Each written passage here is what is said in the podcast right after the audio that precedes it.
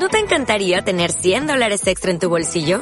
Haz que un experto bilingüe de TurboTax declare tus impuestos para el 31 de marzo y obtén 100 dólares de vuelta al instante.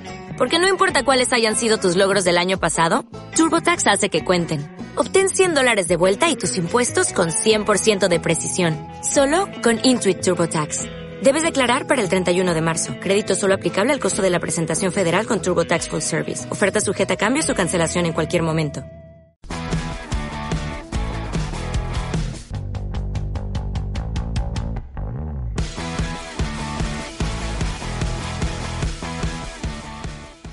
Un saludo madridistas, bienvenidos a este que es vuestro espacio, una vez más, Unión Merengue, la casa del madridismo. Ya aquí trasladados de lleno en este podcast que tengo que hacer otra fe de rata, porque la verdad es que, ah, no sé, me están pegando los años, pero bueno, se hace lo mejor que se puede. Este sí que es el podcast número 10 de la décima temporada de Unión Merengue, el anterior era el 9, porque yo no sé realmente por qué insistía de que el podcast anterior era el 10, pero bueno, ahora sí estamos en el número 10 de la décima temporada y que hemos denominado a petición de mi buen amigo Juan P. Champán Blanco y donde claro vamos a estar hablando de la muy buena victoria del Real Madrid contra el Eibar en el campo de Ipurúa. Yo soy Mauricio, arroba Wolfpark en Twitter, es decir, lobo en inglés que se dice Wolf y Park en inglés que se dice Park.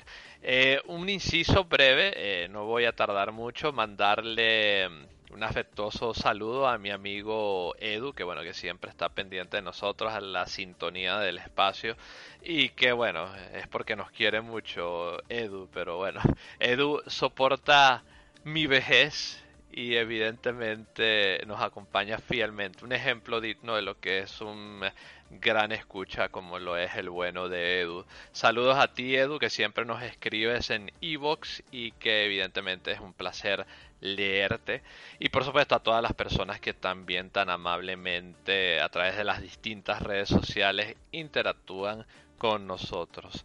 Ahora sí, vamos a saludar a quienes me acompañan. Bueno, ya le hice la pequeña intro así en plan previa al señor Juan Pedro Cordero, arroba juanpicordero06 en Twitter, que lo podéis leer en unionmerengue.com. Y así sois asidos al espacio, ya sabéis, en unionmerengue.com. Juanpi escribe los resúmenes de los partidos, el día a día del primer equipo, entre tantas notas interesantes. Juanpi abre el micro, acércate al micro y un gusto tenerte por aquí nuevamente, amigo. ¿Cómo estás? Eh, y por supuesto, ya que estamos cerca de la Navidad, feliz Navidad. Muchas gracias, Mauricio. Juanpi, acércate al micro. Hola, ¿me escuchan? Acércate más, querido Juanpi. Juanpi. Juanpi, bueno, ya, ya, ya, es una tradición de esta casa, ¿eh? que Juanpi esté lejos del micrófono, pero ya lo tenemos cerca. Juanpi, adelante. Hola, ¿me escuchan? Hola. Sí, sí, Juanpi, adelante.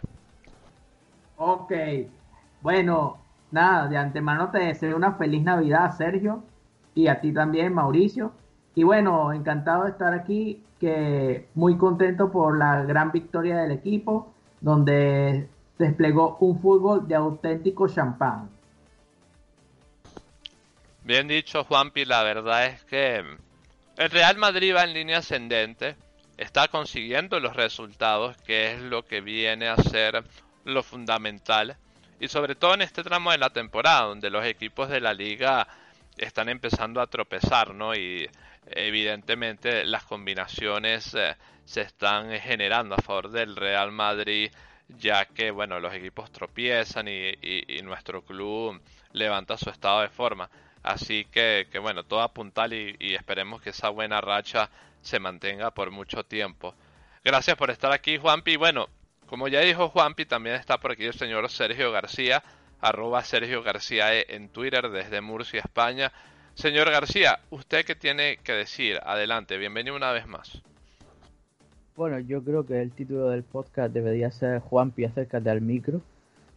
Eh, dicho esto, encantado de estar aquí, de sumar una victoria más y ahora vamos a analizarla en la tertulia. Bueno, de una forma u otra, como ya bien tú dices, García, eh, los títulos son, por lo menos de este podcast, ¿no? Y ya seguro habrá más podcasts más adelante eh, que sea el título dedicado a Hampi, pero a día de hoy es ese, ¿no? Eh, champán blanco, vamos a dejarlo así. Y evidentemente, García, muchas gracias por estar aquí, sobre todo gracias a quienes nos escuchan tan amablemente. Vamos a pasar a la tertulia y por supuesto, dejándoles con un pequeño mensaje, un inciso y volvemos um, con el desarrollo de lo más fundamental de la actualidad de nuestro club, el mejor del mundo, el Real Madrid. Así que no os mováis porque volvemos en breves momentos. En la Tierra, en el espacio o donde quieras que nos escuches, no dejes de seguirnos en nuestras redes sociales arroba Unión Merengue en Twitter, arroba Unión Merengue Oficial en Facebook, Unión barra baja merengue en Instagram.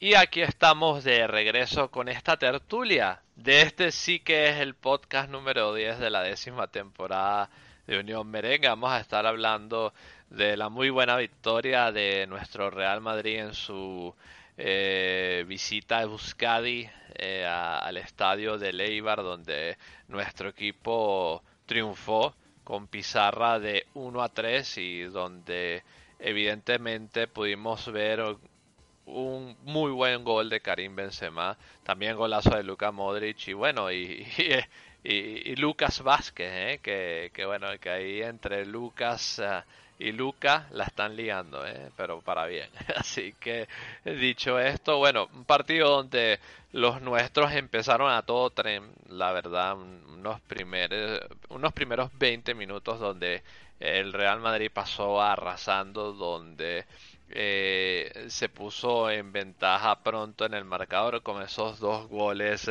como ya dije, ¿no? De tanto de Benzema como de Luca Modric y bueno, poco después eh, el Eibar fue ganando terreno, ¿no? Pero lo positivo fue que durante el encuentro el Real Madrid no perdió ese tren.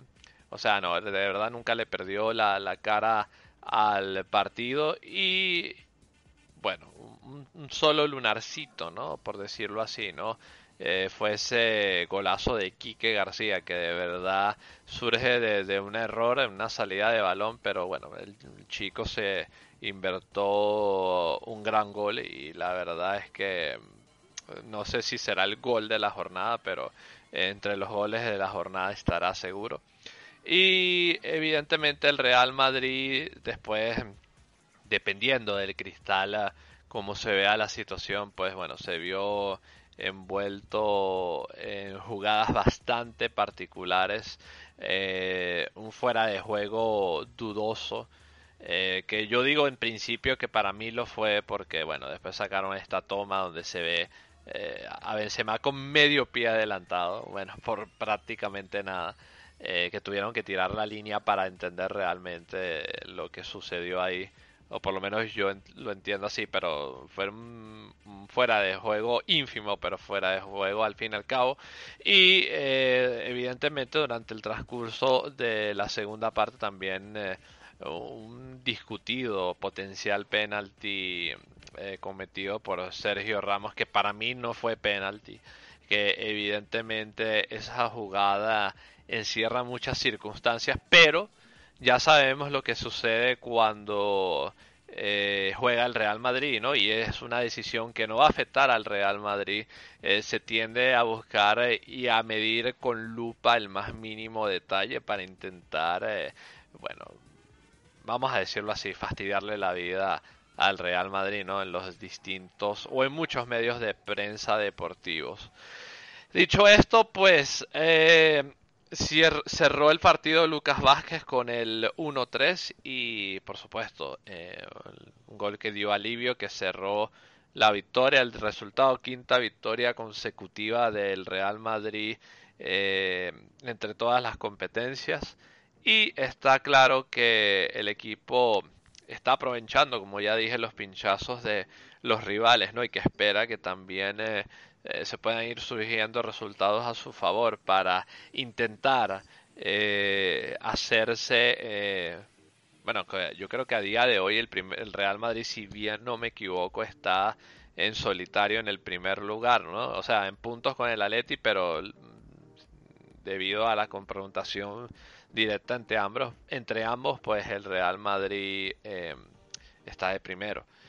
Entonces, eh, dicho esto, antes de pasar y analizar más eh, hechos relevantes junto a los chicos, vamos a escuchar a protagonistas del partido y evidentemente vamos a escuchar a Dani Carvajal que bueno que pasó por los micrófonos después del partido y que evidentemente es una opinión autorizada de lo que sucedió, bueno, o de lo que pudo, o de la lectura del partido eh, a nivel de campo por parte de el Real Madrid. Vamos a escuchar al lateral derecho del Real Madrid. Estamos con uno de los protagonistas del partido, Dani Carvajal. Muy buenas, muchas felicidades por esta victoria. Tres puntos más, quinta victoria consecutiva, cuarta en Liga. ¿Con qué sensación os vais después de un partido muy peleado al final? Buenas noches, pues bueno, una sensación muy, muy buena. Con, tres puntos que siempre bueno, es lo más importante, ¿no? que, el equipo siga sumando, que siga sumando victorias y, acercarnos a, ese liderato. Y creo que el equipo hoy ha hecho una primera media hora para enmarcar, eh, sometiendo al rival, teniendo ocasiones, eh, presionando bien arriba. Luego sí que es verdad que Lebra ha dado un paso adelante y, nos ha costado ¿no? salir un poquito desde atrás, encontrar esos espacios. Pero bueno, la lectura final es que el equipo ha estado bien, que se ha, mm, sabido sobreponerse ante las, adversidades y nos llevamos la victoria. Antes de salir al campo, ¿cuál es el último mensaje de Zidane? ¿Qué es lo que os pide para que hagáis esa primera hora extraordinaria, como tú dices, sometiendo al rival, eh, salvando esa presión, salvando también esa línea muy adelantada, metiendo muchos balones en largo? Bueno, el míster nos ha ido concienciando durante la semana que, este partido va a ser una batalla, que el Eibar presiona muy arriba y que tenemos que estar muy muy atentos y muy precisos y creo que ha sido la clave, ¿no? El, tener esa precisión de pase desde atrás. Eh, a Leiber le costaba, le costaba llegar a nuestros pases y hemos encontrado espacios. Hemos visto a un Madrid que dominaba, a un Madrid que ha peleado, a un Madrid que también ha sabido sufrir. ¿Con qué mm. versión os habéis encontrado más cómodos? Creo que hay que intentarse encontrar cómodos con todas, ¿no? Hay partidos en los que te vas a encontrar a gusto teniendo el balón, cuando el rival no te presiona, cuando sí. Partidos en los que también tienes que sufrir y que el equipo se encuentra a gusto sin balón y como te digo, intentamos mejorar todas las facetas del, del juego y, es bueno ¿no? que el equipo siga sumando, que hoy subimos de nuevo tres puntos y bueno, intentar que el próximo miércoles ganar en casa antes Granada para irnos eh, unos días de, de, vacaciones de Navidad con la familia con, con, tres puntos más. Y ya por último, Dani, te lo decía al principio, quinta victoria consecutiva. ¿En qué momento se encuentra el equipo físico y anímico? ¿Cuánta moral da el ver que el equipo va ganando, va peleando? Está claro que, que lo es prácticamente todo, ¿no? que el equipo eh, vea su, su que dé fruto su esfuerzo ¿no? con, con victorias eh, va cogiendo mucha confianza, va cogiendo un nivel óptimo físicamente y como te digo, creo que el equipo ahora está en un momento de forma muy muy bueno y tenemos que aprovechar. Bueno, escuchando las palabras de Dani Carvajal, está claro que las victorias dan confianza. La confianza siempre hay que tenerla, eh, en el fútbol como en la vida. Pero claro, cuando consigues victorias en el fútbol, eso como que te da cierta calma para seguir trabajando. ¿Y cómo se consiguen los triunfos? Pues bueno, eh, siempre se dice que los equipos tienen eh, sus recursos, sus armas, que las tienen.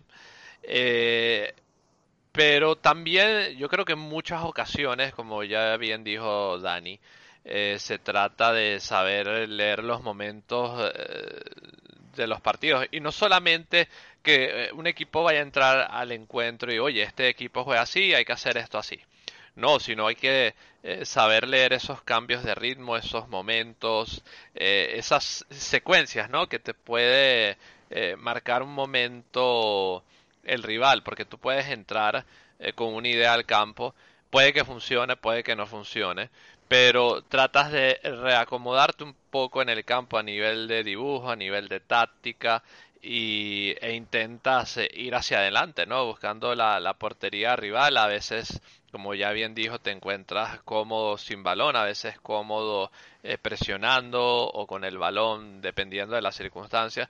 Pero el punto fundamental que para ganar partidos, sobre todo en el fútbol profesional, es tener una buena idea como equipo, como bloque, eh, qué es lo que hay que hacer en, el campo dependiendo de lo que intenta hacer el rival. García, eh, hablando tú de esos cambios de ritmo, ¿no? Ya que tú te diste cuenta durante el partido, viste como el Real Madrid los primeros 20, 30 minutos entró a tope, después, bueno, tuvo que regular un tanto. Eh, para ti, para ti, García, eh, ¿cuál, fue la, la, llave o la lógica para que el Real Madrid eh, se fuera acoplando bien a los cambios, García? Bueno, lo primero es que la enfermería se está vaciando. Hay que recordar que en el último padrón de selecciones el Madrid llegó hecho un desastre, con casi seis bajas entre COVID y problemas físicos.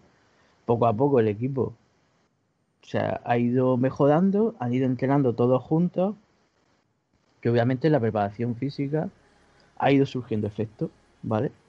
Yo lo dije a principio de temporada, sin pretemporada el equipo lo iba a pasar mal ahora está en un buen momento y se le nota, ¿vale?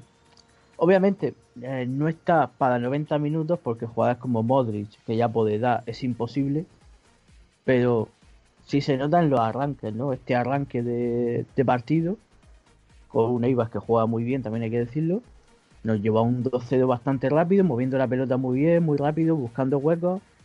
No, no se metió el 3-0 rápido por un, mala suerte, Benzema tuvo una de cabeza y, no, la peinó bien, pero bien, muy bien el equipo, muy bien Modric, muy bien Benzema, la defensa muy bien.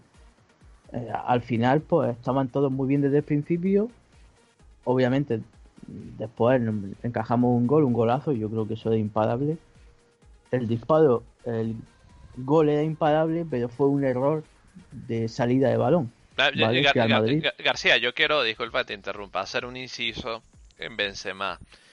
Eh, ya, bueno, no, no vamos a descubrir nada aquí de, de, de Benzema como un generador de juego como un elemento de la plantilla que, que, bueno que te da variantes en el campo que, que apoya a, sacar el balón jugado que bueno que te da dinamismo afuera y que incluso bueno últimamente yo sigo insistiendo que él no es un 9 porque no lo es y yo creo que nunca lo va a ser pero ha estado anotando goles y goles de calidad no o sea goles que eh, que a lo mejor entiendo no yo, o sea, entiendo yo que ya por su experiencia y por cómo maneja el fútbol ya, o sea, sabe eh, en ciertas ocasiones cómo, debe ya colocar el cuerpo, cómo debe rematar, cómo debe llegar a ciertos balones para, eh, tú sabes, crear peligro en el área rival.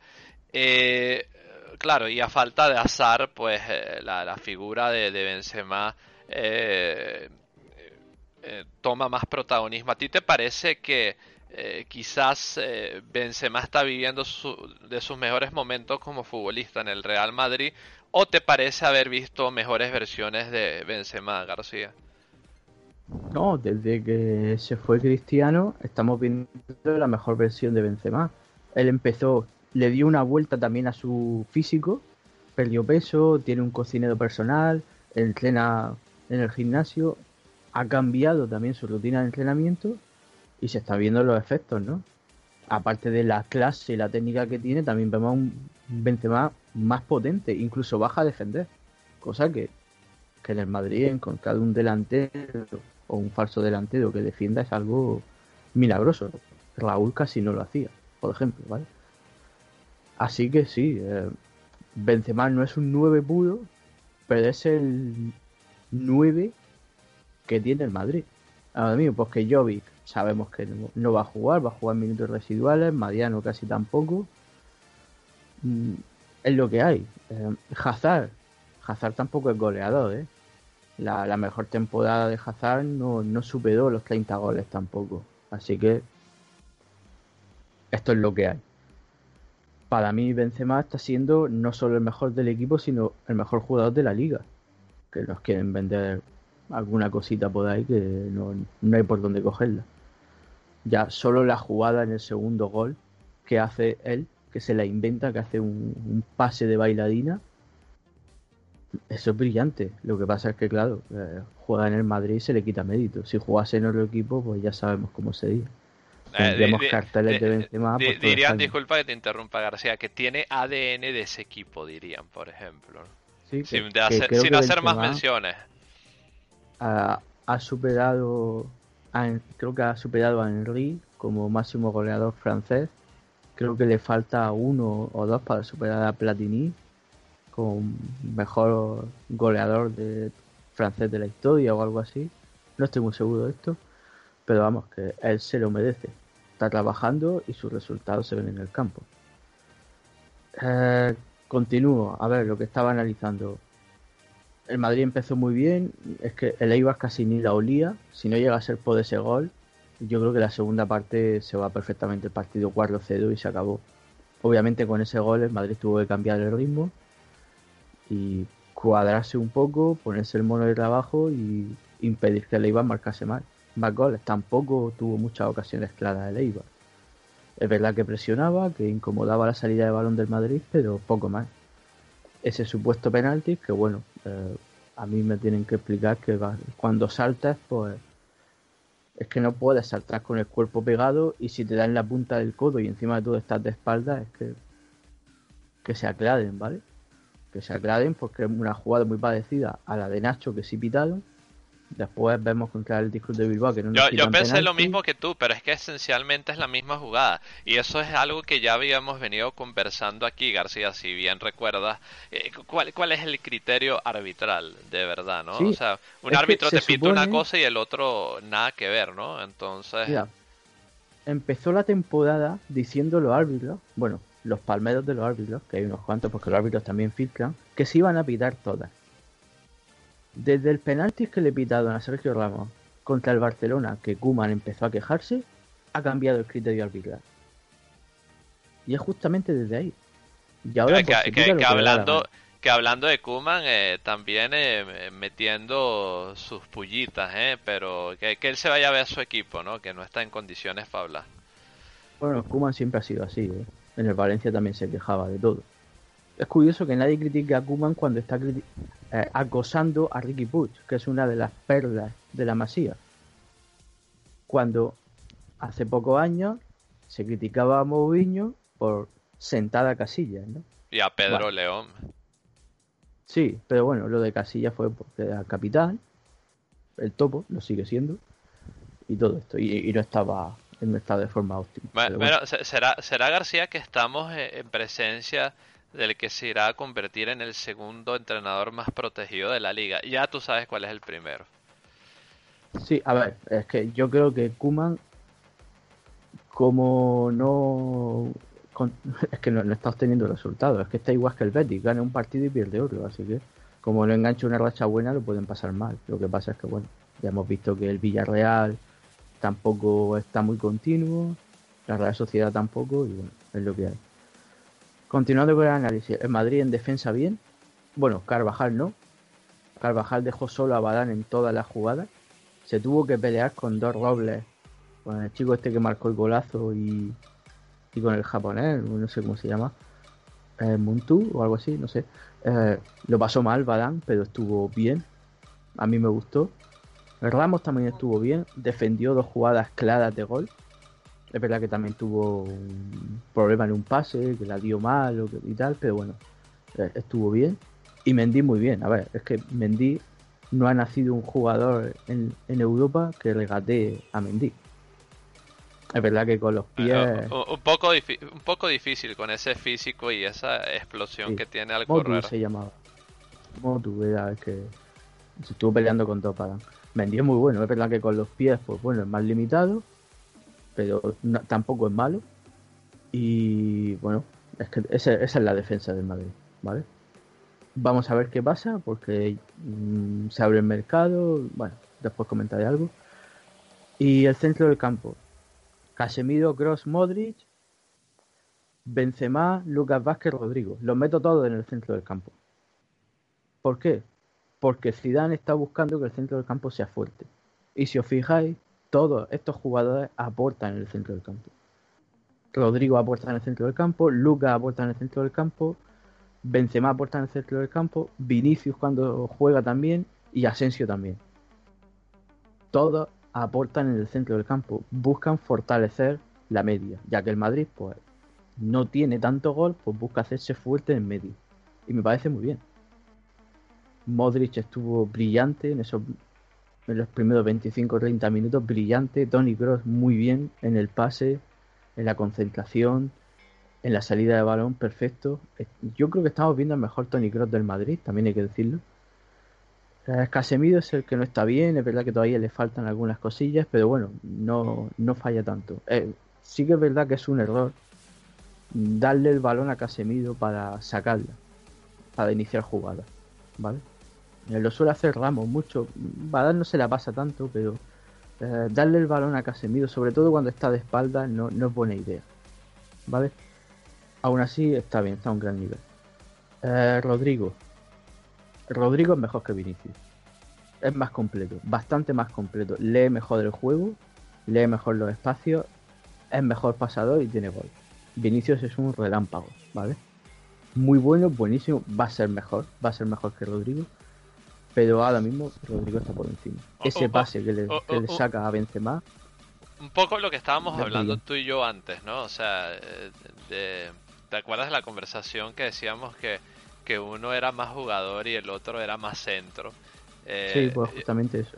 Bueno, el Vinicius tiene más como más potencia y más físico, ¿no? Eh, eh, Rodrigo es, o sea, futbolísticamente hablando, tiene más recursos, más herramientas a día de hoy. Sí, es que es eso. Rodrigo tiene gol, tiene visión de juego. Ese pase que le da a Benzema prácticamente se lo inventa se lo inventa, es un golazo. Gracias a él, sobre todo. Bueno, el control de Benzema también es, exquisito. Pero se, mueve muy bien, lee muy bien el juego, lo hace todo bien. Es muy joven. Y creo que también es algo que, está bien, ¿no? Es decir, se lesiona a Vinicius y Zidane, con muy buen criterio, decide, venga, ahora le vamos a dar minutos a... Bueno, lesiona, tiene gente de Vamos a darle partido a Rodrigo, a ver cómo reacciona. Y está reaccionando bien. Perfecto. Otro jugador más para, para la causa. Ya tiene a Rodrigo. Odegar también, porque Odegar cuando ha jugado lo ha hecho bien. Lucas Vázquez está bien. Ahora falta pues también que coja protagonismo Asensio y Hazard, ¿no? Que quizás sean las dos piezas que más nos faltan. Pero, pero, yo diría que el gran tapado está haciendo Lucas Vázquez, ¿eh? Eh, sí, sí, menos está cumpliendo su labor. Sí, pero que Lucas Vázquez, a ver, que yo no hablo de tapado, hablo de jugadores que necesita Zidane para redondear la plantilla. No, Porque ya. damos por hecho que Militao no va a jugar. Nacho tampoco, a no ser que se lesione uno de los dos. Marcelo tampoco. El titular es Mendy. Isco, pues ya lo hemos visto, que posiblemente salga en enero. Si sale en enero, atentos a, a War, ¿vale? Que puede venir. Eh, Fede juega. Odegaard también. De hecho, el próximo partido va a jugar Odegaard porque Modric tiene problemas físicos. Eh, Mariano y Jovic, a no ser que se lesione Benzema, imposible. Pues que nos quedan Lucas Vázquez, Rodrigo, Vinicius y que me joden Hazard y Asensio. Y tenemos una plantilla bastante buena. Es más, yo creo que es muy importante la vuelta de Hazard y que Asensio coja también confianza, que es lo que le falta. Porque son los jugadores que tienen más goles. Porque Hazard tiene más gol que Rodrigo y Vinicius y Asensio también. Son jugadores que tienen gol. Bueno, aunque yo creo que Rodrigo va a ser mejor goleador, ¿vale? Pero ahora mismo yo creo que Asensio tiene mucho más gol que Rodrigo y Vinicius y Hazard también. Y son dos jugadores que necesitamos para la causa. Así que, bien, ya está Rodrigo. Ya está Vinicius. Benzema está dos. Lucas también. Faltan dos piezas más. ¿Vale? Y se redondea un gran ataque. Se redondea un gran ataque poco a poco. Eh, a ver, la primera parte, pues insisto, muy buena, verdad que el Eibar tiró de físico. El Eibar es verdad que adelanta mucho la línea y te obliga a jugar en el pase largo porque ellos van muy bien por arriba. Pero el Madrid reaccionó bien, no se puso nervioso. Eh, la primera parte fue la típica primera parte del Madrid campeón, que se le podía haber escapado también. Esta, esta primera parte en septiembre-octubre la vamos perdiendo unos cero. Se nos echa encima Leiva y, y perdemos, como en Cádiz, por ejemplo. La segunda parte fue diferente. El Eibar tiró un poco más de músculo. Lo pasamos mal, aún así tuvimos jugadas claras. Por ejemplo, la de Rodrigo, que yo creo que la podía haber pasado, pero bueno, se entiende también que tirase. Y bueno, ese supuesto penalti, que bueno, eh, hay unas declaraciones por ahí de Carvajal que dice que no lo tienen claro cuál es penalti. Yo lo que he dicho yo ahora también es que han cambiado la norma. Yo tampoco tengo claro cuál es, cuándo es tarjeta amarilla. ¿Vale? Porque, por ejemplo, eh, jugador de Leiva debió ser expulsado por doble tarjeta amarilla y no se la sacan. Después, por una faltita de nada, te sacan tarjeta amarilla. El criterio está siendo bastante malo. El VAR es, bastante malo también. Yo creo que el problema del VAR está en los árbitros. Yo creo que debería haber una escuela de VAR, ¿vale? O un, cursillo de VAR o lo que sea, para que salgan personas especializadas para usar ese aparato. No que sea un árbitro. Bastante tiene el árbitro con la presión de estar en el campo para que un día lo suba arriba, otro día esté abajo. Me parece ridículo. No. Persona especializada. Árbitro de bar que sea para bar. Árbitro de campo para campo. Linier, cuarto árbitro, etcétera, etcétera. Pero no puede ser porque al final yo creo que se, además se, se, tapan entre ellos los errores porque al final hay compañerismo y, eso es lo que pasa. ¿Podía haber pitado penalti? Sí. Con este nuevo criterio, pues bueno, como hay un lío mental, pues ya no sabemos lo que hay.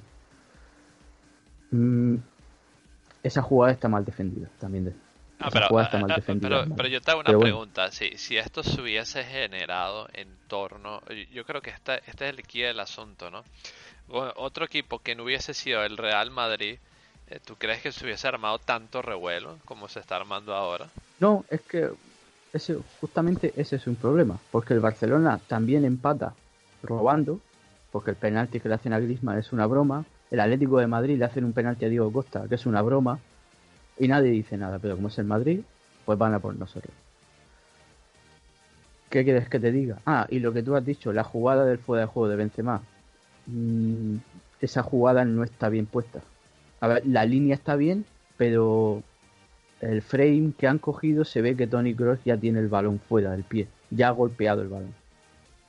De hecho, hay dos imágenes, una en la que se ve que Cross ha golpeado y otra en la que no golpea. En el momento exacto. No, pero es, es, es, que eso, eso es lo que yo digo. Si el chiste es milimétrico, la verdad. Porque es que yo a priori eh, en la jugada en vivo no, no se aprecia eso, ¿no? Eh, eh, o sea, si, si tú dices ahorita ese apunte de que eh, ya eh, bueno, ya le había puesto a andar el balón, ya estaba dando el pase, bueno, tendría que verlo otra vez, ¿no? Pero no, no tendría sí. por qué no creerte tampoco. Que por cierto, si es milimétrico, es igual de milimétrico que el de Messi, ¿vale? Messi falla el penalti y después remata un balón de cabeza está en fuera de juego también y el VAR no lo revisa. El VAR este año está siendo un desastre. Ya no solo para el Madrid, para el Barcelona, para todos. ¿Vale? Está siendo un puñetero desastre, la están cagando a lo bestia. No sé qué pasa. Eh, no lo sé, no, no entiendo si es que eh, están haciendo las cosas deprisa y corriendo, que, que, ha habido algún problema en la reunión de árbitros, pero se está haciendo todo mal. No, pero yo, yo te, hago una, yo, yo te hago una punta, Sergio García. ¿Tú no crees que la gente estuviese más feliz porque bueno si, si hacemos un poco de memoria cuando se implementó el VAR en el mundial de Rusia la gente pues estaba muy feliz con el uso del VAR y el árbitro claro el, si el problema son los árbitros no el aparato Sí, o sea, no es el sistema, sino cómo está implementado el sistema, que, que, que, que, que, yo creo que hasta el día de hoy incluso tan, es muy confuso, ¿no? Si, si los jugadores en el campo están confundidos sobre cuándo o no es un penalti, bueno, que quedará para nosotros los aficionados entonces.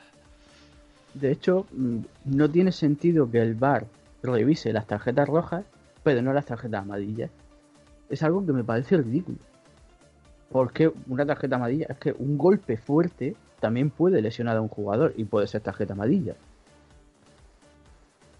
Eso se tiene que revisar.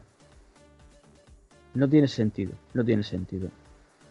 Eh, al igual que los corners, que muchas veces fallan los árbitros, que hay un rebote, que no sé qué, y muchas veces acaba en gol y no pasa nada. Bueno, lo que sufrimos contra el Valencia, esos tres penaltis, que eso fue un descaro y nadie dijo nada. Al final parece que es lo que tú dices, el criterio, es que parece que cambia de criterio cada semana, dependiendo del personaje que te toque. Claro, hombre, si el personaje es Hernández Hernández, ese no es árbitro, ese es un sicario. Es el sicario del comité de árbitros. Pero bueno, eso ya es otro tema. Eh, decir que Zidane hizo muy bien moviendo el banquillo.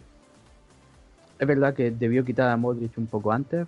Parece que, se, que salió del campo con problemas físicos. Valverde entró muy bien.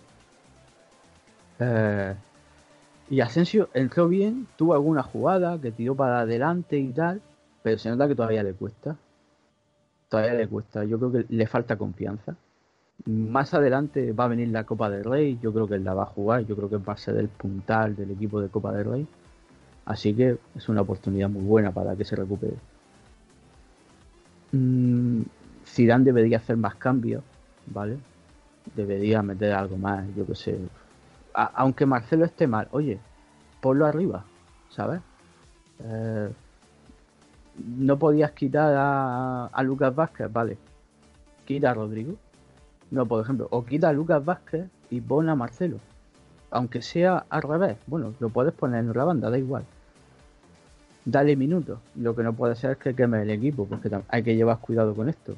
Eh, en vez de, yo, yo diría que en vez de poner a, a Isco, podría poner a Marcelo también. Sí, en el centro del campo, por ejemplo, no pasa nada. Si Marcelo lo va a dar todo. Otra cosa es que no pueda, ya puede dar. Pero no, no, o sea, eh, lo, que, lo que le pasa a Marcelo, entiendo yo, es que ya no tiene el despliegue que podría tener hace cuatro temporadas, tres o cuatro temporadas atrás, pero eh, ofensivamente, ofensivamente hablando, te puede seguir aportando cosas. Sí, de hecho, fíjate, hay un ejemplo muy claro. Roberto Carlos en Turquía acabó jugando arriba. ¿Sabes? acabó jugando casi de centrocampista. Oye, con Marcelo puede hacer lo mismo. Incluso con Marcelo sale ganando porque él tiene mejor control de balón que Roberto Carlos. Y es lo más parecido a Isco con más compromiso. Porque Marcelo es madridista y a él le duele estar así. ¿Vale? Cosa que Isco no. Yo creo que Isco está mirando la fecha y diciendo a ver si me voy porque yo creo que Isco se quede al Arsenal. Bueno, eh, ya Marcelo tiene 13 años en el Real Madrid. Si, si, no, si no quisiera ya el Real Madrid no lo iba a querer nunca, ¿no? Pero, ya, pero, pero, sí, él le duele mucho el equipo y, y, de verdad que siente el escudo. Eh, eh eso. eso. hay que decir. Es algo que no, no, es mala idea ponerlo por ahí arriba. Incluso en la banda o de segunda punta. Dale minutos, que no pasa nada, aunque sea para derrotar. Si esto lo va a agradecer y él se lo. Coño, es Marcelo, ¿vale? Por muy mal que esté. Para desahogar al equipo, para rotar, para, para que descanse, para ver cómo reacciona también, que eso es muy importante. Que yo creo que Zidane está jugando mucho a eso, a ver cómo reaccionan los jugadores. Así que, oye, dale minutos, que no pasa nada. Y nada, un poco más que añadir, son tres puntos más, estamos ahí arriba. Eh, ¿A cuánto estamos del Barcelona? ¿A 8? Bueno, está bien. El Barcelona es verdad que tiene unos cuantos eh, partidos menos, el Atlético de Madrid también. Nosotros también tenemos uno menos, porque que se jugó la semana pasada fue el adelanto de, de la Supercopa, ¿vale? La jornada adelantada para la Supercopa. Ah, que nos falta el partido contra el Getafe también. Nos falta el partido contra el Getafe. Y al Atlético de Madrid le falta uno contra el Sevilla, que es gordo. Así que, y creo que otro, no, no sé si es contra, no sé contra quién será. Pero vamos, que eh, estamos vivos en la liga. No estamos tan mal como hace 20 días, el equipo está mejorando. Yo tengo esperanza de que se fiche algo, ¿vale? Tengo esperanza. Mm. Y oye. Es que ya, es que parece que, el Real Madrid ya está pasando o, está empezando a probar o, ya ha probado eh, esa asignatura pendiente, ¿no? De, de, esos equipos de mitad de tabla para abajo, ¿no? Que, sí, exacto. bueno, que, que nos torcían eh, eh, eh, la, la, muela, por decirlo así, ¿no? Que, que, nos, que, nos, que se nos ponían pesados, ¿no? quién sabe, a, lo mejor, oye, qué pena, ¿no? O sea, a lo mejor que, que quién sabe, ¿no? Si el Real Madrid jugara una tercera vez contra el Shakhtar ahorita, pues a lo mejor sería un escenario distinto, ¿no? Pero, pero parece que ya el equipo, pues eh, contra esos equipos que, que, que bueno, que, que te van a, por decirlo así, eh, presentarse con la propuesta de la encerrona, ya, parece que, hay fórmulas y recursos para intentar eh, eh, ganarle a esos equipos, lo cual no, no había cuando se jugó, por ejemplo, contra el Shakhtar. Y, la verdad es que, que bueno, que, que, ahora el Shakhtar eh, ni, ni siquiera la siguiente fase de Champions, ¿no? sino para la Europa League. Entonces, sí, hay que decir que antes, antes estábamos en una dinámica mala y ahora estamos en una dinámica positiva. Sí, sí, o sea, y hay que aprovecharla al máximo porque obviamente va a venir el bajón tarde o temprano. Yo creo que después de la Supercopa, que va a haber una acumulación de partidos grandes, ahí lo vamos a pasar mal, incluso en la Supercopa, a ver qué pasa, ¿no? Sí, es que yo creo que Zidane ya ha dado con la clave, bueno, aparte de lo de la forma física que tú bien mencionaste, también ha dado con la eh, combinación de jugadores que eh, te pueden rendir bien en el campo, que saben combinarse bien en el campo. Y, y, que evidentemente te pueden dar fórmulas en el campo, ¿no? Este, yo por ejemplo eh, te, te, describo una combinación rápida, ¿no? Eh, yo me da la impresión, bueno, yo creo que mucha gente también, que tanto Benzema como Rodrigo se entienden muy bien en el campo. De hecho, la jugada del primer gol contra el Eibar eh, fue un pase bastante prodigioso, ¿no? Por parte de, Rodrigo, ¿no? Entonces es un chico que, que, ya lo dijimos anteriormente, tiene muchos recursos de fútbol y, bueno, y, todavía está por crecer, ¿no? Todavía le falta por aprender más, así que, eh, o sea, las sensaciones son buenas en cuanto a Rodrigo, por ejemplo. Sí, por eso he dicho que, que pues nos falta eso, introducir a Hazard y a Asensio en esa dinámica también, en la dinámica ganadora, para que tengamos más recursos. Porque obviamente los recursos defensivos, Odriozola, mm, no sabemos qué pasa con él.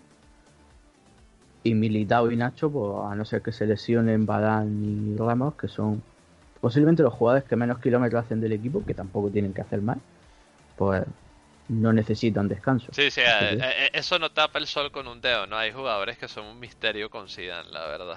Sí, pues por eso te digo. Y yo creo que mientras Zidane esté en el Real Madrid va a seguir siendo así. Por eso te digo, Asensio y Hazard son los dos.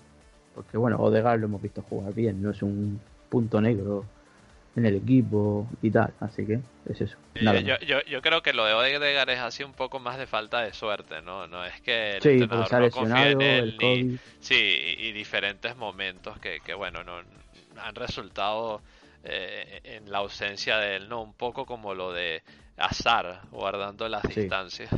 Eh, bueno, García, si no tienes más nada que agregar, pues... Eh, agradezco tus palabras. Por ahí está Juanpi, como se diría en el argot fútbol, perdón, en el argot beisbolístico, calentando hace rato en el bullpen. Juanpi, ya te vamos a sacar el bullpen, pero antes eh, vamos a escuchar eh, a otro de los protagonistas del encuentro. Vamos a escuchar a Zidane y bueno, y después de escuchar a Zidane te escuchamos a ti, Juanpi, ¿de acuerdo?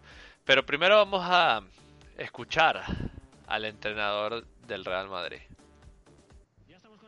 Nuestro entrenador con Zinedine Mister, muy buenas. Muchas felicidades por la victoria. Quinta victoria consecutiva del equipo. ¿Con qué sensación se va? ¿Qué sensación le deja al partido? Y ese inicio arrollador del equipo. Muy buenas, muy buenas sensaciones de, todos. Además, yo creo que trabajamos muy bien. Empezamos nuestro partido de, puta madre, en el sentido que jugamos muy, muy bien. Eh, nuestro principio del partido metemos dos goles. Eh, y luego bueno, eh, también hay un rival y, han tenido también sus momentos un poco, poco fuertes y, es normal que tienes que sufrir, pero sufrimos, pero controlando, controlando el partido. Más allá de la presión que hemos visto en sus jugadores en la parte más alta del campo, ¿cuál era la clave? ¿Qué les ha dicho para intentar superar esa línea defensiva de tan adelantada? Bueno, sobre todo nosotros lo, que, lo que hemos interpretado muy bien es nuestra salida de balón. Hemos alternado en corto, en un poquito más en largo y la verdad es que estuvimos muy bien en, eso. Luego la presión, eh, con ellos sabemos que, que tienen un juego más, más directo y había que presionar de todas formas para que no para que los centrales por lo menos no tienen la, la, salida de balón fácil y yo creo que lo estuvimos haciendo bastante bastante bien. Hablábamos antes con Dani Carvajal y nos decía, el míster nos ha concienciado durante toda esta semana, los días que han tenido para preparar el partido, de que iba a ser una batalla. Ese trabajo mental, además del táctico y del técnico que se hace en Valdebebas, en la ciudad Real Madrid, ¿cómo ha sido importante para un partido en el que hemos visto que el equipo ha dominado, que ha peleado y que también ha sabido sufrir? Ha sabido sufrido, eh, sufrir y, y te digo, controlando bien, bien el partido. Se sabía de todas formas que era un campo complicado, difícil. Han tenido su momento fuerte ellos, pero aún así hemos controlado yo creo que el partido eh, del inicio hasta el final. Y bueno hay que seguir peleando. Sabemos que de todas formas esto es una pelea una pelea que no que no se va a, que no se va a parar, ¿sabes? Eh, jugamos cada tres días, ahora hay que hay que disfrutar de, este partido, del partido que hicimos aquí, un campo complicado, y ahora preparar el, próximo a partir de, mañana.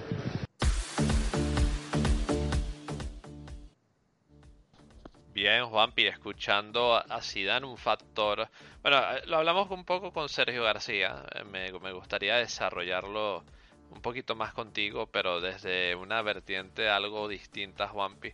Eh, bueno, eh, descubrió que, por cierto, de hecho, eh, era uno de los puntos que estábamos conversando en estos días, Sergio García y yo. Me gustaría conversarte, los Vampi. Que uno de los que prepara, bueno, o, por lo menos entendimos, ¿no? Que eh, eh, uno de los que prepara las jugadas a balón parado en el Real Madrid es el segundo de Zidane, que es Betoni, ¿no? David Betoni. Y, bueno, se nos hizo bastante curioso, ¿no? E, esa anécdota.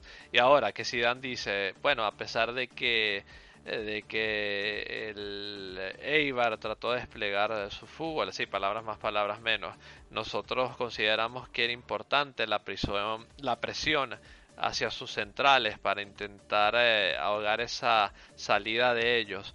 Juanpi, eh, te pregunto, el estado físico del Real Madrid, para que se pudiera eh, generar esa presión.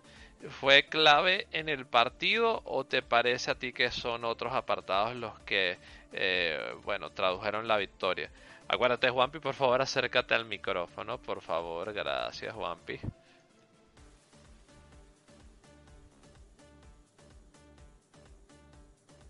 Juanpi, ¿estás por ahí? A ver, sí está, sí está, pero está, tiene el micro silenciado. Vamos a desilenciar a Juanpi, que yo no sé por qué no le logra quitar el silencio al micrófono. Ahora. Ahora sí. Acércate, Juanpi. bueno. Eh, sí, bueno, el estado físico de los jugadores es fundamental. Un poquito más, Juanpi, acércate un poquito más. Para que ellos hicieran esa presión alta y no dejaran salir cómodo al, a, a en su casa. Y fundamental también fue haber marcado temprano. Ese pase con el exterior de, de, Rodrigo para que con un control sutil la bajara a Benzema y definiera por bajo a, Dimitrovic fue clave para desatascar un juego que es era, era clave porque ganar a Leibar significa significaba dar un golpe sobre la mesa en la liga, ya que tanto la Real, la Real Sociedad, ah, que, era el, líder, que era líder, había pinchado y fue fundamental arrancar ganando temprano. Lo que no, no lo que no contaba ni el madridista más optimista es que a los 13 minutos ya estábamos 2 a 0 arriba. Eh, Benzema yo creo que es un artista que si lo contrata el Louvre, el Museo del Louvre en París, haría las mejores obras de arte. ¿Qué pisada de balón tiene? ¿Qué que pareciera que estuviera jugando en, la baldosa de su casa? Eh, ese, esa corrida para dársela, dársela a Modric, que venía como una tromba para pegarle después con una violencia y una precisión eh, espectacular, hizo que el Madrid empezara a jugar un fútbol de alto quilate con jugadas y con, todo, y con, y con una exhibición que parecían obras de arte de admirar en un museo. Y, eh, si bien es cierto que la mala suerte, si bien es cierto, hubo una mala suerte ahí que eh, en, un posible tercer gol que Benzema yo creo que... Juanpi, disculpa te interrumpa, eh, estabas hablando de Modric y, y me pareció interesante como hiciste esa, esa descripción de Modric. Yo te hago una pregunta, ¿a ti te valdría eh, que Modric continuase en el Madrid eh, quizás la siguiente temporada como un revulsivo o, ya tú crees que es mejor que le abra paso a, jugadores que, bueno que pueden eh, también tener buenas prestaciones en el campo? Bueno, él puede, él puede continuar, él puede continuar una temporada más pero yo lo colocaría como un revulsivo. Un revulsivo porque ya sabemos que por la edad eh, los, momentos de fútbol que le quedan son pocos que eh, son los que hay que disfrutar. Eh, pero continuando con el análisis, Mauricio, podíamos, podíamos haber hecho tres o cuatro goles más que si el Eibar no marca ese golazo por esa mala entrega que tuvimos en salida, el partido yo creo que se hubiera finiquitado en la, primera parte con un, sin, sin exagerarlo, sin exagerar, un 3-0. 3-0 y el segundo tiempo se hubiera jugado con más tranquilidad. Es verdad que en el segundo tiempo no tuvimos la frescura y la finura en la puntería que tuvimos en la primera parte, donde cada llegada era una ocasión de peligro.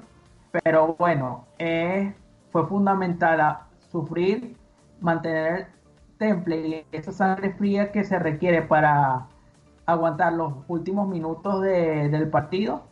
Eh, fundamental fue esa, ese quiebre, eh, ese despliegue físico de Ramos jugándose el, el tipo ante Vigas y fundamental también fue haber marcado en el último minuto para cerrar una victoria fundamental que es la quinta victoria consecutiva para, para los agoreros que querían que Zidane fracasara. Ahí está, nos tiene arriba en la tabla y era algo que hace un mes no, no nadie firmaba. Hoy, a día, a día de hoy, si el Madrid sigue con esta racha, quizás puede irse al 2021 como líder. En absoluto. Bueno, pero yo, yo te pregunto a ti, Juanpi, ¿tú crees que eh, puede hacer algo para o sea, potenciar eh, su buena racha? ¿O tú crees que no debe tocar nada y simplemente eh, mover la plantilla como la está moviendo hasta ahora? Juanpi, ¿me escuchas? Yo creo que, yo creo, yo creo que si no, no si, si va, si quiere hacer rotaciones, rotaciones que, que, sean pocas, porque para mí ya encontró su bloque, ya encontró su, su once fijo, y para no sobrecargarlo mucho, yo creo que haría pocas rotaciones. Por ejemplo, un partido yo pondría a Fede Valverde, otro partido pondría a Odegar en el medio campo, en otro partido pondría a Mariano para que esté adelante con, con Benzema, a Joy también porque no podemos de, tenerlo ahí chupando banquillo otros meses. Podría formar a probar a Marcelo como un extremo más. O sea, tantas variantes que tiene Zidane para poder utilizar toda la plantilla y que ninguno se sienta excluido sino que se sienta implicado en el, en el proyecto, en la causa de Zidane. Muy bien, Juanpi. Y, te hago una pregunta más, Juanpi, porque de, verdad, para ti, eh, eh, bueno, tú que estás estudiando inglés, eh, quizás ya estás familiarizado con el término. Para ti, ¿quién fue el MVP del Real Madrid en el partido, Juanpi? Ah, Benzema. Benzema por todo lo que hizo en el campo. Para mí, Benzema es MVP de aquí a la luna.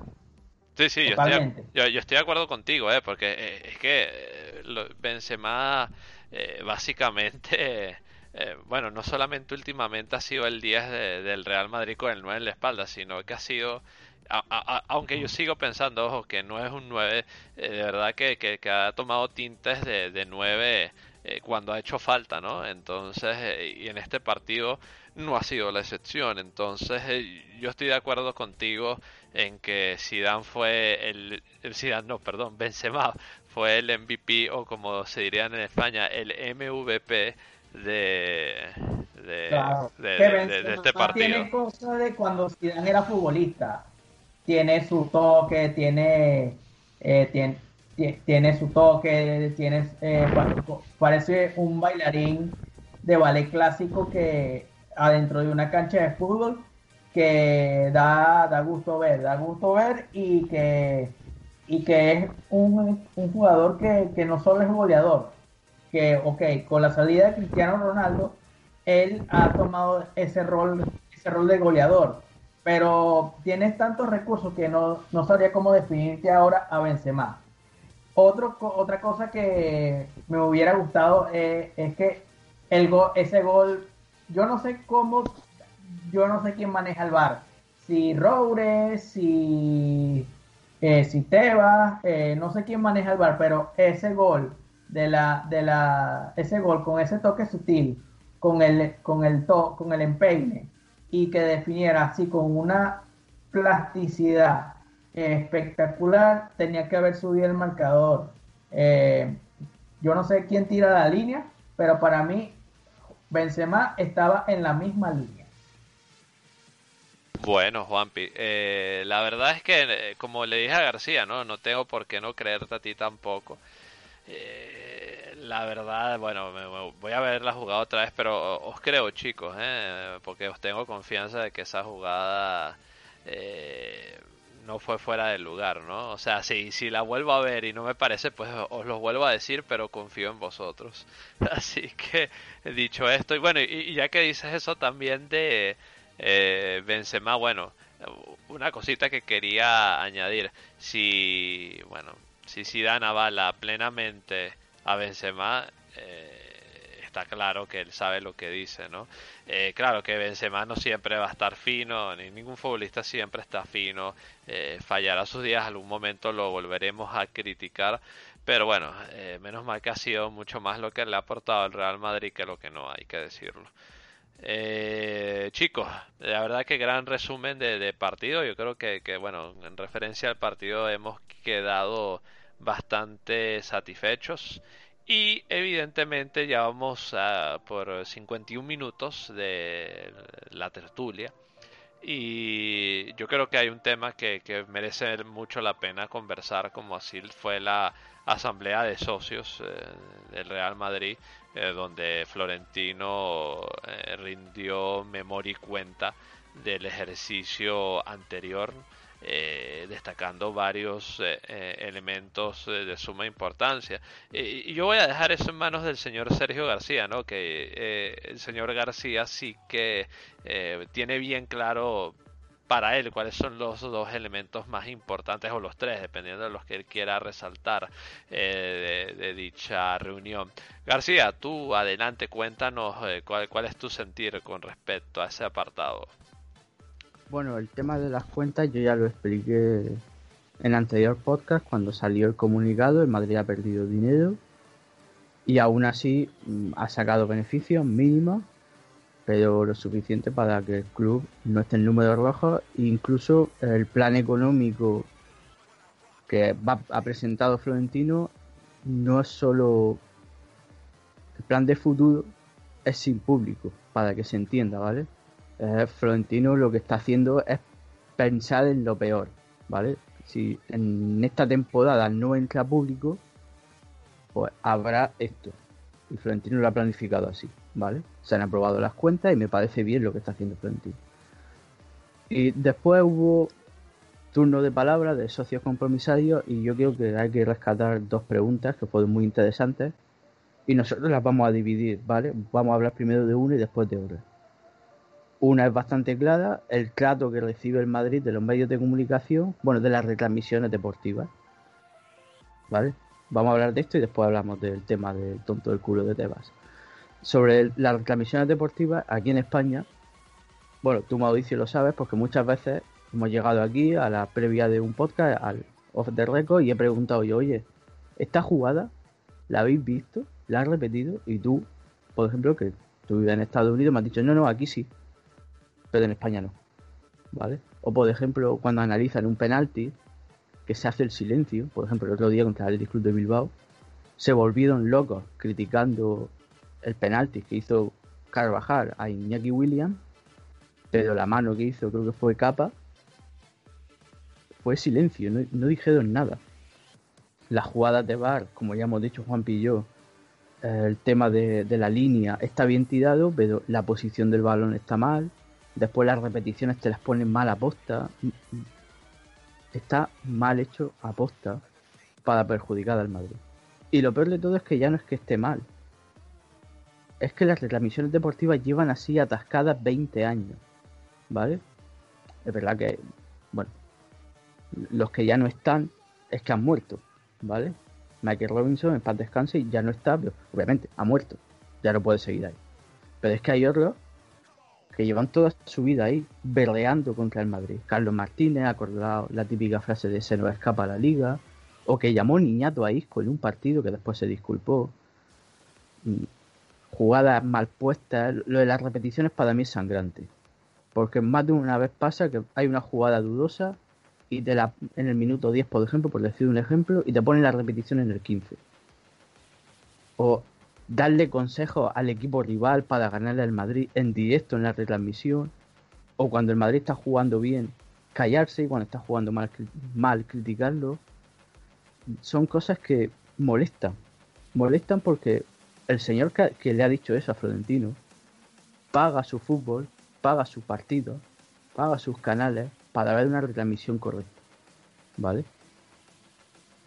Y yo creo que no se están haciendo las cosas bien. Es que ya no solo pasa en fútbol, es que en el baloncesto tú ves Movistar Deportes o Vamos o Cero, porque lo han dado en todos esos canales y después ves Dazón y dices, tío, es que te secan los huevos al suelo.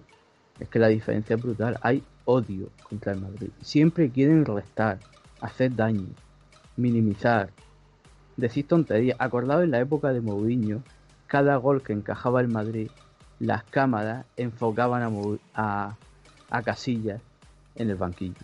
Incluso la temporada pasada, cada vez que el Madrid creaba una jugada de peligro, las cámaras enfocaban a Bale para ver lo que hacía, hasta que ya Bale se dio cuenta y empezó con los gestitos y todas esas tonterías. Yo ya empiezo a cansarme de eso.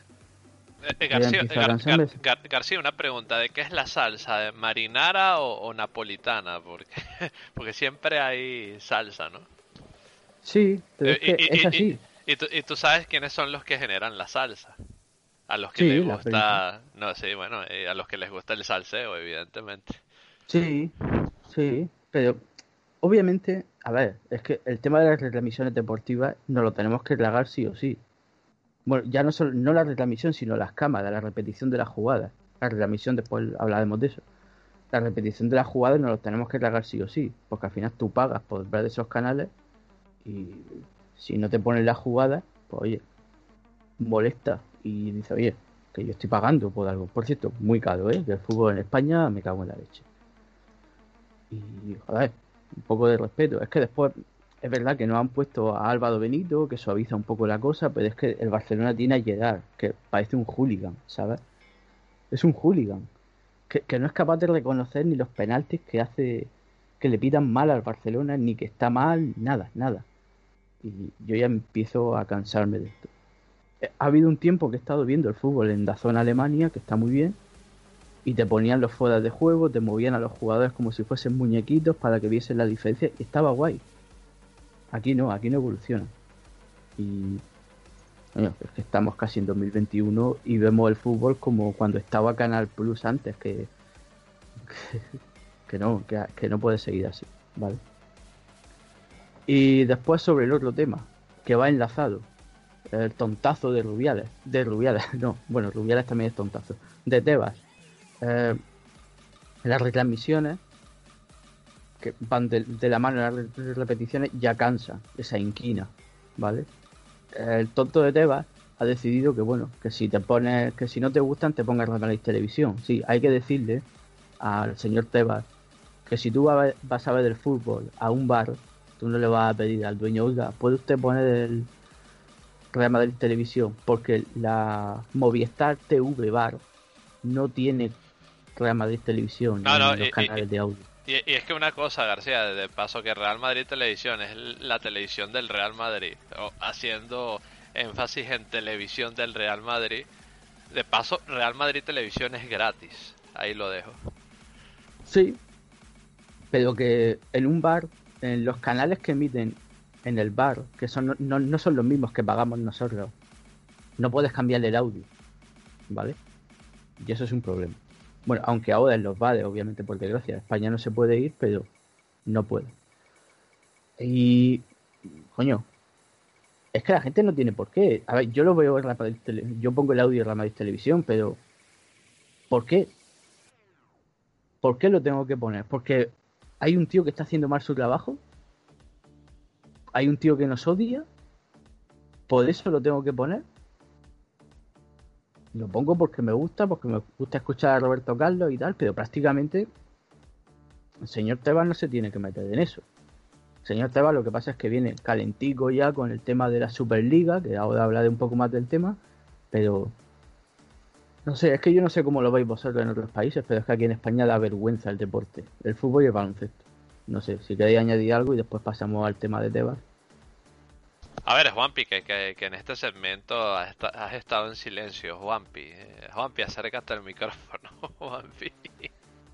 Juanpi, ¿estás por ahí, Juanpi? Yo estoy, 100% de acuerdo en todos los argumentos de Sergio. Además, aquí, no, no solo aquí en España, aquí también en, en América Latina pasa lo mismo, que cuando desafortunadamente no tenemos eso que ustedes tienen que pueden poner la opción de audio de Real Madrid Televisión ni pueden escuchar el partido con los comentarios de Roberto Carlos y tal. Pero aquí eh, se le tiene mucha, se le, aquí se le tiene mucho, mucha inquina al Madrid y cada vez que retransmiten un partido de, de, de Real Madrid hacen comentarios capciosos que, que alcanza. O sea, yo yo cuando veo los partidos de Real Madrid aquí en América Latina, yo lo que hago es poner mute, porque cansan cuando Kike Wolf y Miguel Simón, cuando retransmiten juntos, hacen esos comentarios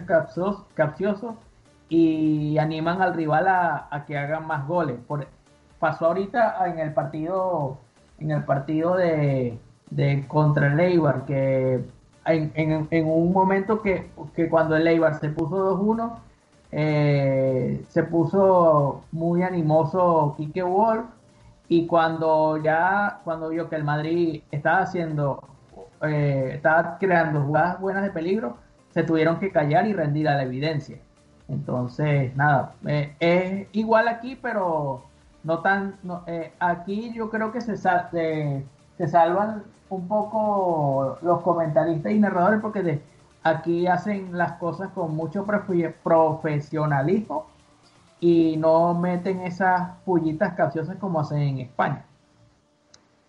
Sí, pero bueno, es que aquí ya pues parece que a Florentino le están llegando muchos rumores. El otro día, pues la asamblea se lo comentó un socio y ha explotado y lo ha dicho. No, bueno, pero yo, creo que no es, no es que le llega, yo creo que directamente Florentino presencia el proceso, ¿no? ya, pero yo creo que es que al final es un producto que tú crees que funciona mal y está todo tu derecho a quejarte. ¿O qué pasa? Que el Bernabéu, la afición del Madrid solo es soberana cuando pita a sus jugadores, pero cuando está en contra de, del criterio periodístico, ¿no? Así no funcionan las cosas. Y bueno, ahora vamos a la otra parte. Que Florentino dejó caer, aunque no lo dijo de forma directa, la supuesta Superliga Europea. Y apareció el señor Tebas dando dando las notas en las redes sociales comportándose como, como un, ultra, como un sicario, como un radical, como un hooligan. Faltándole el respeto al presidente del Madrid. Y no solo al presidente del Madrid, sino a los trabajadores de demás televisiones. Decidió enlazarlo todo a su manera, ¿no? Bueno, hay que decirle al señor Tebas que el deporte evoluciona y el fútbol va a evolucionar. ¿Le guste a él o no? Es muy simple. Mira, hace muchísimos años eh, no existía el baloncesto como existía ahora. Y lo voy a explicar. Hace muchísimos años el baloncesto español estaba ligado a la Federación de Baloncesto. Hasta que un día decidieron los clubes de baloncesto que la federación no se iba a llevar la tajada, el dinero que merecen los clubes. Y decidieron crear la ACB, que es una asociación de clubes de baloncesto. ¿Qué quiero decir con esto? Que los clubes, Madrid y Barcelona, no son los que más dinero se llevan. Bueno, en comparación al resto de equipos de la liga de fútbol, sí. Pero la que más dinero se lleva es la liga. ¿Vale? Por lo tanto, eh, Tebas, que es antimadridista, bueno, antimadridista, es antiflorentinista más que antimadridista, no entiende que el deporte tiene que evolucionar. Y el formato de Superliga Europea no viene a romper la liga, viene a cambiar el formato de fútbol europeo y a romper ya de una vez la dictadura que tiene la Federación Española de Fútbol de Rubiales con la selección española. Porque es una broma, y, lo vivimos nosotros, sobre todo en el Madrid, nos pasa, que te vengan jugadores lesionados por jugar partidos con, con Afganistán cualquier chorrada de estas, ¿vale? Todo para que la federación saque dinero. Eso es una vergüenza. Con el nuevo formato se conseguirá, primero, que jueguen los equipos top champions, que son los creadores de la liga, y después irán entrando otros equipos. Y segundo, desbancar a las selecciones que no tienen ningún interés. Cosa que, por ejemplo, pasa en el baloncesto. En el baloncesto había un formato champion en, en Europa.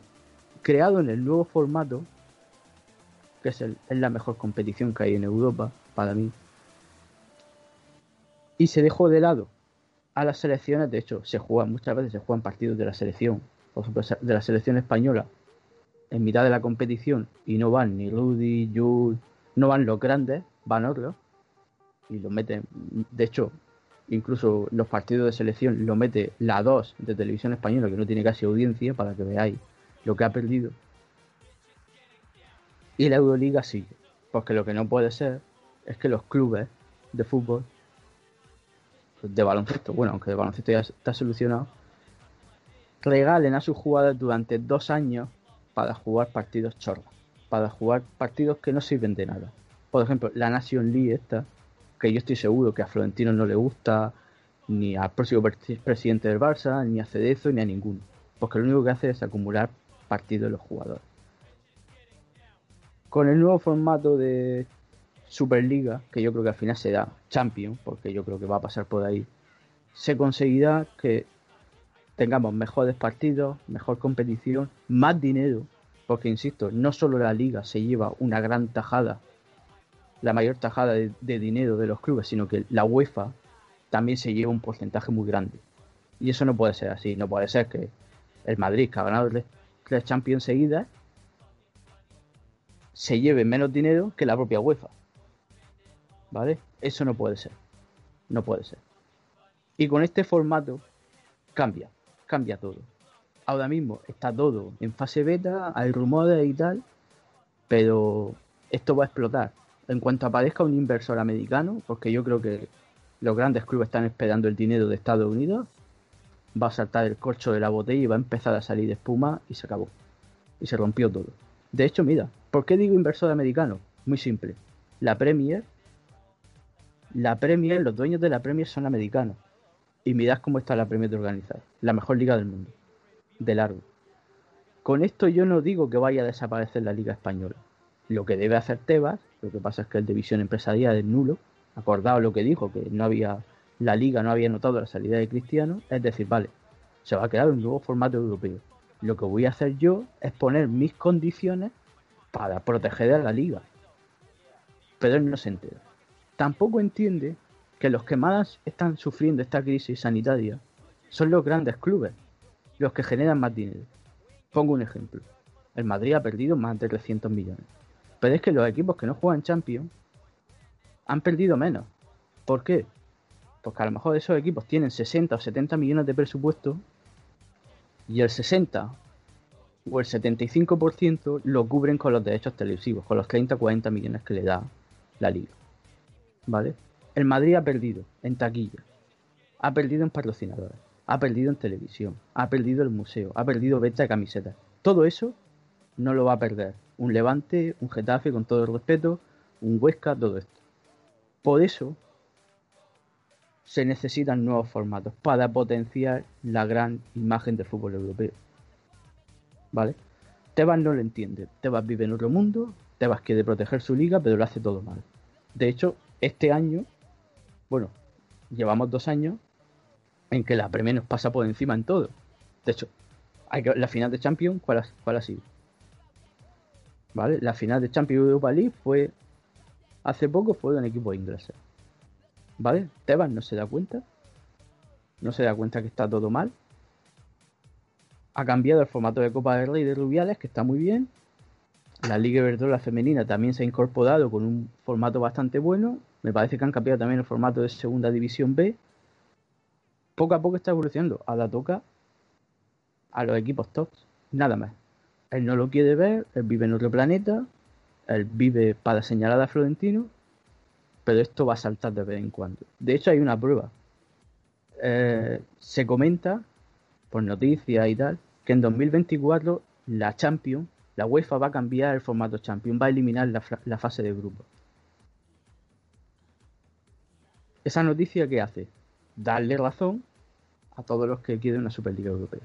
Porque yo creo que al final, y cierro con esto, lo que se, va a conseguir con esto es que es presionada la UEFA para que cambie.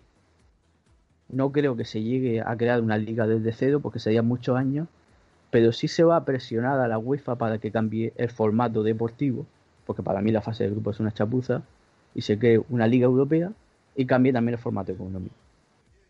Ya está. Si Juan quiere añadir algo, adelante. Wampi, acércate, por favor. Y evitar, otra cosa que se te olvidó, Sergio, evitar los viajes largos, sobre todo a países con conflictos bélicos. Por ejemplo, Ucrania.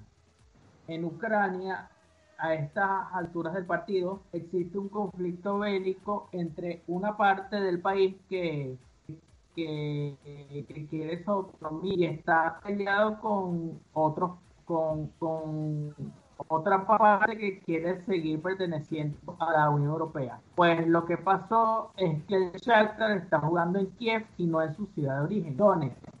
Y por ejemplo, el Karabakh eh, es una ciudad fantasma, una ciudad en guerra que se tuvo que mudar a Bakú para jugar sus partidos europeos y de competición liguera. Entonces, yo lo que yo en mi criterio en este sentido es que otra de las cuestiones que va a cambiar esta Superliga Europea es eso, evitar viajes a países o a sitios donde hay conflictos bélicos que, el fútbol, ok, puede ayudar a paliar un poco eh, el, algo de eso, pero no, lo, no del todo. Entonces, yo creo que por, por ahí van los tiros, para evitar eh, desplazamientos largos a países tipo Ucrania, Rusia o, Armenia, Armenia, Azerbaiyán con conflictos bélicos en sus en su, en sus territorios.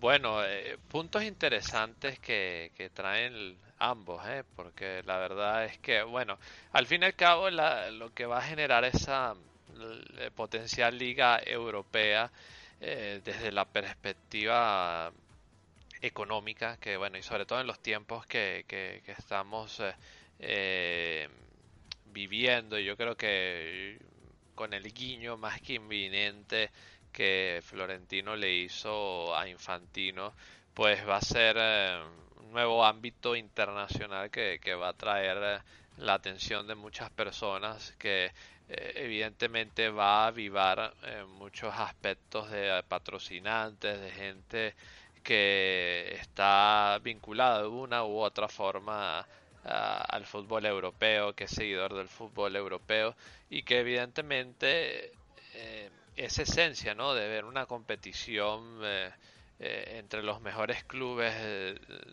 de Europa, lo más seguro que de, fin de semana a fin de semana va a ser algo sumamente atractivo ¿no? para la comunidad internacional. entonces, a priori promete, pero habría que ver qué, más hay en el medio, ¿no? Para intentar eh, de verdad hacerse una idea más o menos seria de la dimensión de, la propuesta que, quiere traer eh, eh, a flote, claro, Infantino, Florentino y, todos los grandes clubes de Europa, ¿no? Que, que si tienen esta especial intención es porque el cálculo es bastante eh, bien medido y evidentemente eh, pues eh, las intenciones de, de, propaganda y de y de promoción y de y de tú sabes y de quizás incluso me atrevería a decir no y de participación de los seguidores pues entiendo yo van a ser bastante altas. Así que dicho esto señores si no tenéis más nada que agregar con respecto a la potencialidad de lo que sería una eh, liga europea, eh, vamos a hacerlo, vamos por el minuto 1.14 eh, y vamos a, hablar un poco de lo que podríamos esperar de una potencial previa contra el Granada, ¿no? Partido que se va a jugar en el Alfredo Di Stéfano. Eh, empezamos contigo, Juanpi. Eh, ¿Tú cómo crees que, haya que afrontar este partido? Sobre todo, bueno, que, el Granada yo creo que es un equipo que eh, a los venezolanos les agrada, ¿no? Siente, hay alguna simpatía especial por el hecho de que, de que hay un par de, de, venezolanos ahí, como Yangel Herrera, es, uno de ellos, ¿no? Y, y bueno, Juanpi, ¿qué tienes que decir tú, al respecto en esa previa? Darwin Machís. Y Darwin Machís, por supuesto. Juanpi, eh, eh, acércate al micro, Juanpi, adelante. Bueno, yo, yo diría que este partido, yo creo que es un partido trampa porque creo que el Granada se va a hacer atrás y nosotros tendríamos que abrir el partido con paciencia pero sin desesperarse. Yo haría cambios en la en esta rotación. Yo yo pondría una bueno, yo pondría una alineación con Courtois, eh, Carvajal, eh, Carvajal, eh, Mendy, Ramos Barán, no la cambiaría. En medio campo pondría Odegaard, Casemiro Cross y adelante pondría a Rodrigo, a, Rodrigo, Mariano y Benzema. Muy bien, Juanpi, muy bien. Y, García, señor García, cerramos con usted. ¿Qué, espera usted de, cara a ese partido? Bueno, estoy de acuerdo con Juanpi, es un partido trampa. Granada viene fuerte, viene bien. Creo que le ganó el Betis 2-0, si no recuerdo mal. El Soldado viene también envalentonado, ha, dicho hace poco que le gustaría jugar en el Bernabéu con 80.000 personas pitando. Bueno, eso lo dice la típica, el típico jugador que no le han pitado a él nunca. Eh, va a ser un partido complicado. Yo creo que va a cambiar muy poco el equipo. Yo creo que sí va a entrar Odegaard en vez de Modric. No creo que ponga a Fede. Y yo creo que sí va a seguir Rodrigo, Benzema, Lucas Vázquez. Posiblemente tenga minutos Hazard, que estará para jugar, obviamente Asensio, pero no, no hay que tocar mucho el equipo y nada, ganar y disfrutar de, de los dos o tres días que tendrán de fiesta. Y supongo que el 24 y 25 no entrenarán. No, Sergio, yo creo que el equipo volvería el 27 para preparar el partido contra el Elche. Yo, yo creo que del 24 al 26 creo que tendrán libre, tres días de vacaciones. Bueno, muy bien. Y si Juanpi lo dice es porque tiene muy buena idea, ¿no? Eh, ya que sabemos que él sigue el día a día del primer equipo en unionmerengue.com, que, que lo podéis eh, eh, leer ahí para seguirlo con más cercanía. Chicos, de verdad gracias por vuestras palabras. Muy bueno, muy completo el análisis de los temas que hemos abarcado y por supuesto agradecer a quienes tan amablemente pues nos han escuchado estos minutos como siempre vamos a volver con el cierre del espacio y con unos mensajes que vamos a eh, anunciar y posteriormente despedimos a estos genios que me han acompañado y este podcast número 10 de la décima temporada de Unión Merengue. Así que no os mováis porque volvemos en breve llueva, truene, nieve. Unión Merengue te informa a los 365 días del año. Unión Merengue, la casa del madridismo. Y aquí estamos con el cierre de este podcast número 10 de la décima temporada. Por supuesto, no nos podemos marchar sin anunciar la fecha del siguiente partido del Real Madrid. Ese que discutimos, eh, hablamos eh, eh, brevemente ante el Granada. Dicho partido será el miércoles 23 de diciembre a partir de las 19.45 hora de España desde el Alfredo Di Stéfano. Así que tenedlo en mente, anotadlo si lo creéis conveniente y por supuesto ahí os dejo el dato. Dicho esto, eh, señores, muchísimas gracias por, haberme acompañado. La verdad, como siempre, un placer inmenso compartir con vosotros.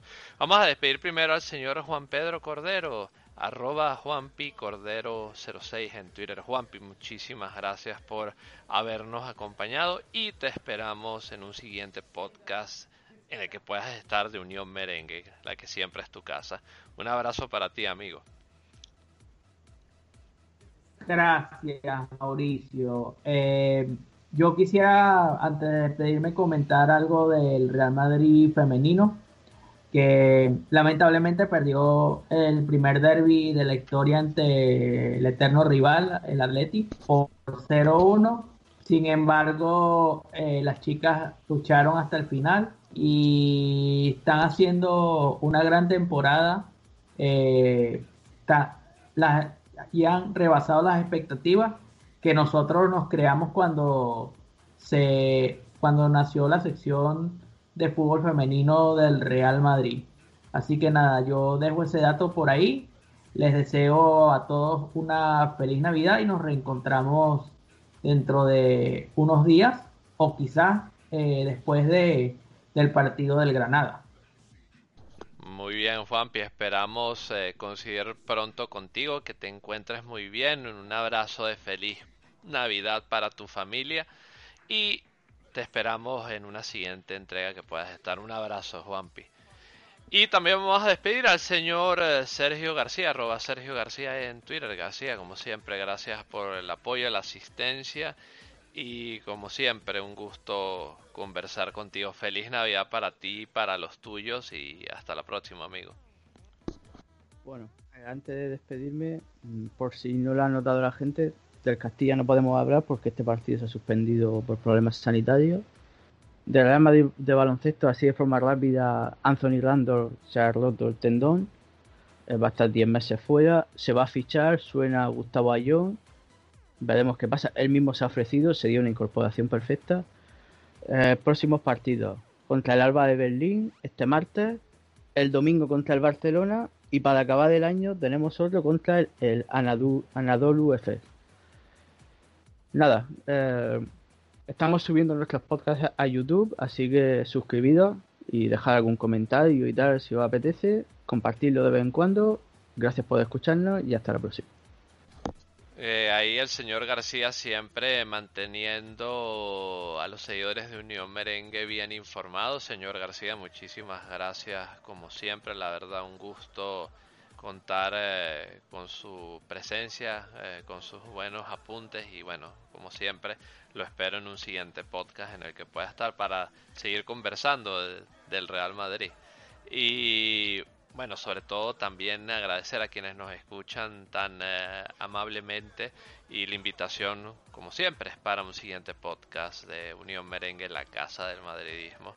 Esperamos traeros buenas noticias y evidentemente no me puedo marchar sin decir hasta el final, vamos Real a la Madrid y hasta la próxima. Una muy feliz Navidad para todos y esperamos estar de vuelta pronto con un podcast de Unión Merengue. Un abrazo para todos, vale la redundancia, y hasta la próxima. Chao.